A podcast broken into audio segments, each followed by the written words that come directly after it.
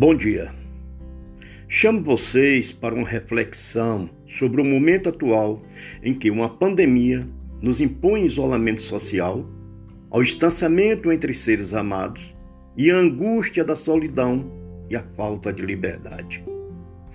Busco, nesse momento, através de Fernão Capelo Gaivota, uma reflexão sobre os novos desafios que virão. A história de Fernão Capelo Gaivota, escrita por Richard Bach, nos leva a uma parábola sobre a liberdade sustentada vivida por uma gaivota que abandona o grupo e vai tentar abrir seu próprio caminho e possibilidades. O livro permite, em acordo com o estudo do escritor João Décio, duas leituras distintas e associadas. Uma é ao nível do enredo do discurso, outra que são das ideias que decorrem da narrativa. No plano destas, apresenta-se clara a oposição entre a assimilação no coletivo inconsciente e a assunção da individualidade consciente. Todo o processo de liberdade o E de separação de desligamento, o que gera a repulsa e a inaceitação do indivíduo da parte do grupo, dada a liberdade de espírito daquele.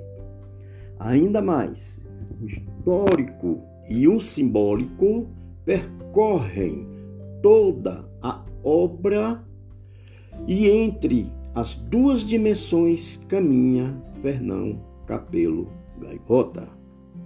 Direta ou indiretamente ainda, a obra trata do problema da opção entre caminhar com os outros ou caminhar só, da solidão decorrente da segunda opção, do abandono eterno em que vivem os seres que são únicos e diferentes.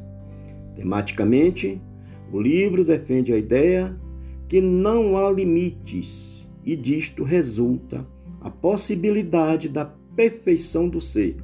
E para a perfeição, o caminho percorrido deve sê-lo a sós. Aqui não se caminha em companhia. Assumir o futuro é aceitar a grave missão de se ir só. No presente caminhamos em companhia. No futuro, a caminhada é solitária. E nesta última situa-se a personagem Fernão Capelo Gaivota, que voa numa dimensão ora concreta, ora abstrata, ora poética. Ao fim, a história de Fernão Capelo constitui visão simbólica e alegórica de temas que sempre nos assaltam para a reflexão: a liberdade, a não neutralidade, a amizade, o amor, a corresponsabilidade, a solidão, a assunção do mundo e a nostalgia da perfeição do paraíso que pode existir em nós. Que todos sejam bem-vindos nesse novo alçar de voo.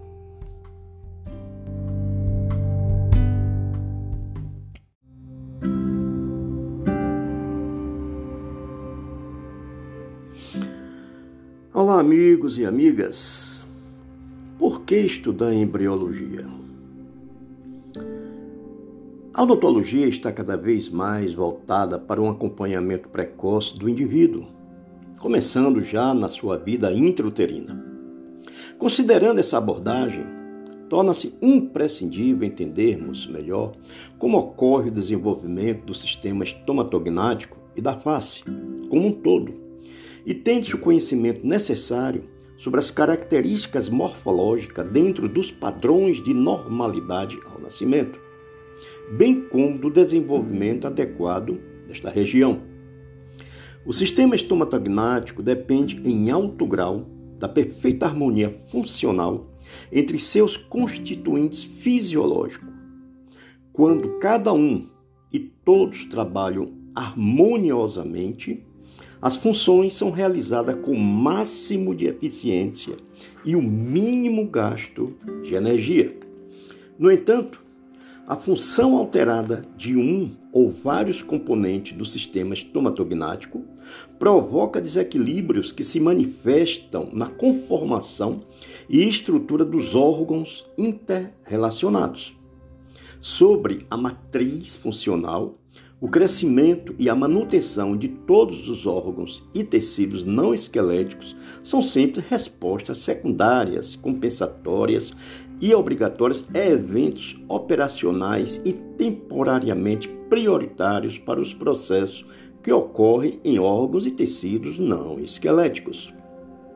Assim, verifica-se que, além das influências genéticas sobre o desenvolvimento do sistema estomatognático e da face, o mesmo pode ser significativamente afetado pelo ambiente, quer seja positivamente durante a realização das funções básicas e adequadas do indivíduo, ou negativamente pela execução de hábitos deletérios.